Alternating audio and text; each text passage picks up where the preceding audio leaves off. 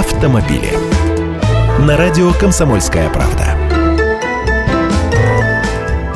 Здравствуйте, я Андрей Гречаник. Поддержку отечественного автопрома продлят. С предложением о продлении мер господдержки до конца нынешнего года обратился министр промышленности и торговли России Денис Мантуров, а премьер-министр России Дмитрий Медведев согласился продлить действие госпрограмм до конца текущего 2015 года.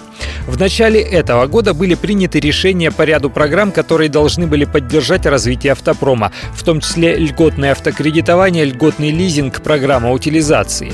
Дмитрий Медведев сказал, что программы неплохо работают, но уже подходят к завершению, ведь на их проведение выделялись определенные суммы. Он спросил у Дениса Мантурова, что министр предлагает дальше делать с этими программами. Глава Минпромторга ответил, что программа была нацелена на продажу 290 тысяч автомобилей до конца года, но уже сегодня их количество достигло 380 тысяч.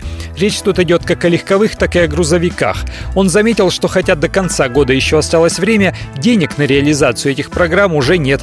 Я выступаю с предложением продлить эти меры поддержки до конца года, выделив определенные объемы средств из того фонда, который был сформирован вами на поддержку экономики, попросил министр. И премьер согласился. Как обычно бывает, скоро компании начнут вновь говорить, что они продолжают или возобновляют свое участие в программе. Кстати, если смотреть на автокредитование, то сейчас при покупке машин до миллиона можно получить действительно заманчивые условия. Кредиты по программе даются под 9, например, процентов.